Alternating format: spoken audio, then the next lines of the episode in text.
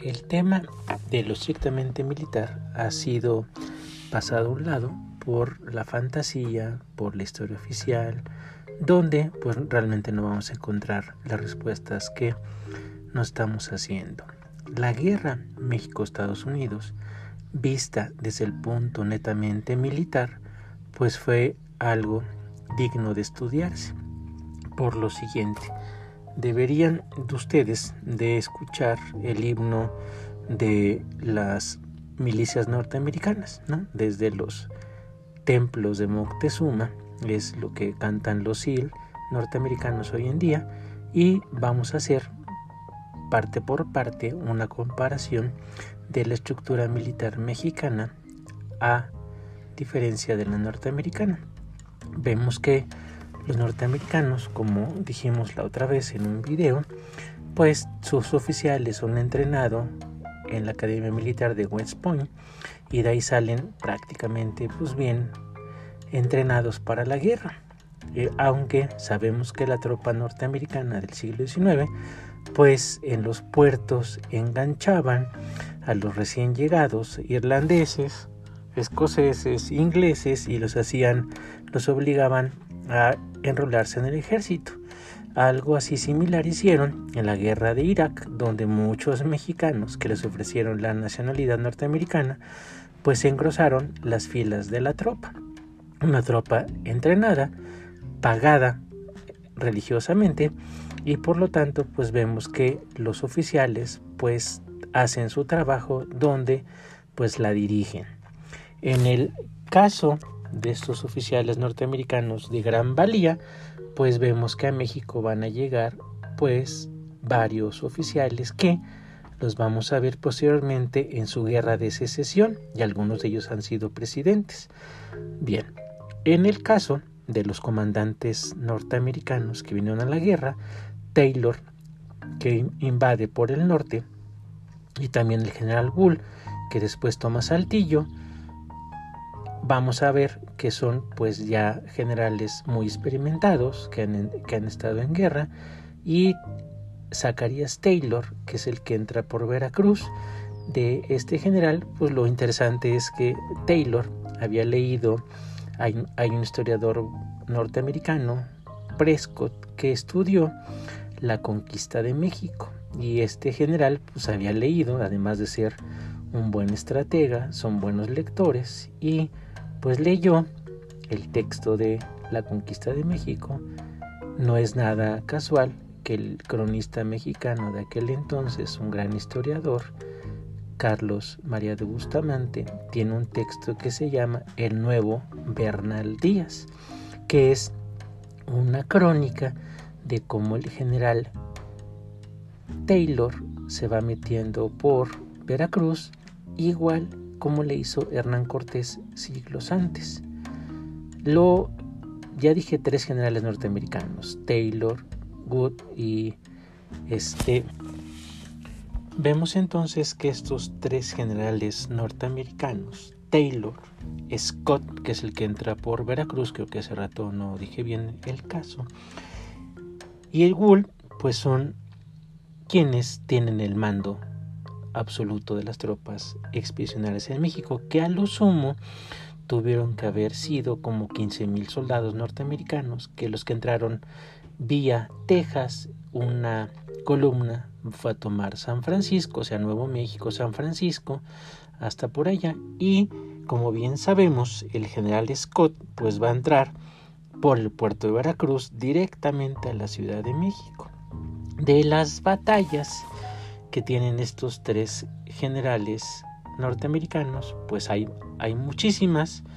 Está pues en el norte de la Ciudad de México la toma de Monterrey, que fue desastrosa para los mexicanos, también como Tamaulipas, Nuevo León, Coahuila, la Alta California, Tampico, Guaymas, Sonora, en fin, hay un montón de batallas donde pues ninguna va a ser ganada por el ejército mexicano. Eso es realmente triste, siendo locales, como si fuera fútbol, pues los mexicanos no logran ganar ninguna batalla.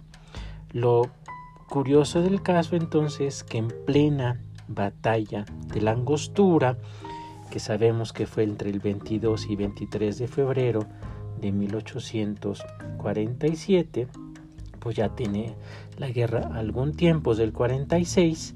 Aquí lo curioso del caso es que para algunos historiadores, tanto norteamericanos como mexicanos, Santana se encontraba en el Caribe, exiliado, y, lo, y los norteamericanos tenían un bloqueo en toda la costa del Golfo. Lo que sabemos que un representante norteamericano pues fue a, ver a, Santana y después vemos que abren el bloqueo y Santana logra entrar a México y inmediatamente se pone al frente de las tropas, lo hacen presidente, cambia el sistema federal, derogan las bases de Tacubaya del 43 y en el 47 México otra vez va a ser República Federal, donde pues Santana se pone al frente de una pues no podemos decir conjunto de, generales, porque realmente entre ellos se odiaban. Está Mariano Paredes Arrillaga, Valentín Canalizo, el vetusto Nicolás Bravo, vemos que también está este Pedro María Naya, Gabriel Valencia, Armijo, hay un montón de generales mexicanos que entre ellos no se llevan. Y lo curioso del caso que cuando Santana ya después del cierro del paréntesis, está en plena batalla de la angostura que casualmente toca retirada. Lo que nadie se explica todavía hoy en día. Después de la batalla se entera que el general Scott ha desembarcado en Veracruz. Entonces Santana deja ya ese ejército, se dirige rápidamente a la Ciudad de México porque también se hizo un motín de los polcos porque el vicepresidente Gómez Farías ha hecho una ley para nacionalizar algunos bienes de la iglesia y rematarlos para tener dinero. Los polcos, que son batallones de reserva, dicen por ahí que es la gente bonita de la capital, pues se ponen en contra del vicepresidente. Santana entonces también regresa, calma las cosas con los polcos, asume otra vez la presidencia, vuelve a, rearmar un ejército y con eso va hasta Veracruz. Entonces Santana, una vez ya en Veracruz, se enfrenta a Scott y vemos que de ahí es otra vez para atrás todas las batallas que van teniendo con ese ejército norteamericano, pues van para atrás hasta que pues en agosto de 1847 pues prácticamente los norteamericanos pues ya están en el Valle de México. Vemos que hay batallas, como bien sabemos, las lomas de Padierna, donde el general Valencia pues casi gana, pero Santana que estaba posicionado en lo que sería, si ustedes conocen lo que es San Ángel, por allá estaba Santana viendo la batalla y no se metió, pues si se hubiera metido otra cosa hubiera sido, pero ya él hubiera no existe en la historia. Vemos entonces que Santana pues y sus generales no se llevan. Ninguno de ellos fue de colegio militar. Como bien sabemos, ya para agosto de 1847 las tropas norteamericanas rondan el Valle de México. Hay varias batallas que igual todos ganan. Y para el 14-15 de septiembre, por los norteamericanos prácticamente la última batalla sería la toma del castillo de Chapultepec, donde sabemos más bien donde nos han querido explicar que hay unos cadetes, que en fin, pero sabemos que un general del sur no entró a batalla, varios generales no entraron a batalla teniendo ahí tropas, porque pues ya veían el caso perdido y decidieron mejor no entrar a batalla para después la rebatinga del poder una vez que se fueran los norteamericanos. Sí, como bien me están escuchando, es muy difícil esta historia. Varios estados no entraron a la guerra porque alegaban, como dije la otra vez, que no estaba en su territorio. De esta guerra entonces, si lo estamos perfilando, que la tropa norteamericana pues es disciplinada, son pocos, son 15 mil soldados que entran con estos generales norteamericanos que ya dije los nombres, vemos por otra parte que el ejército mexicano, si se le puede llamar así, pues tienen armas de la época de la independencia. Los norteamericanos están probando varios rifles Remington, cañones. Este es el primer, la primera acción anfibia que hacen los norteamericanos en la historia militar de su país es el desembarco en Veracruz, donde también sabemos que traen comida enlatada, aunque después no, no, tengan el abrelatas y lo abran con prácticamente la bayoneta del rifle. Es realmente interesante si uno no se apasiona por la historia, más bien trata de explicar cómo un puñado de norteamericanos, o sea, son 15 mil, pudieron invadir un territorio de casi 5 millones de kilómetros cuadrados y después con las negociaciones pues a México le van a hacer cenar pues más de la mitad de su territorio. Esto es lo interesante mientras mientras sigamos viendo la batalla de Chapultepec del 13 de septiembre como que son héroes porque realmente pues no fueron tanto, fue un sacrificio vano. El, el general Nicolás Bravo, que era el director del colegio militar, pues tiene que entregar su, su sable, tiene que entregar la plaza. Sabemos que el castillo de Chapultepec lo dejaron como queso roquefort, o sea, lleno de agujeros. Esa batería norteamericana realmente les dio muy duro. La gran mayoría de los cadetes escaparon de ahí.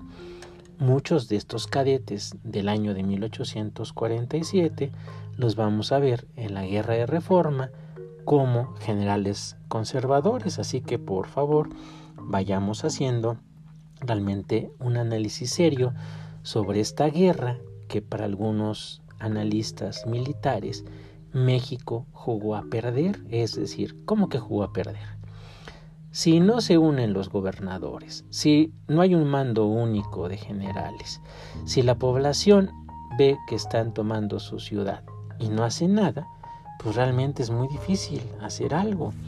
Entonces, lo que vemos que esta historia, pues hasta aquí, así contada, donde vemos que la superioridad militar norteamericana y organizativa se va a imponer ante una masa amorfa de mexicanos que realmente su general y presidente Antonio López de Santana era todo menos un estratega.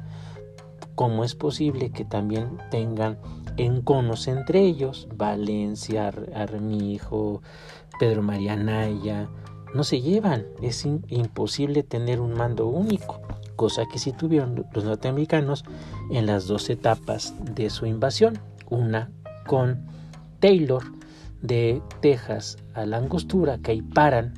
La estrategia era eso, llevar hasta San Luis el ejército mexicano y, y una vez por allá la invasión realmente obvia, sensata, la que quería hacer el daño, entra por Veracruz con Scott.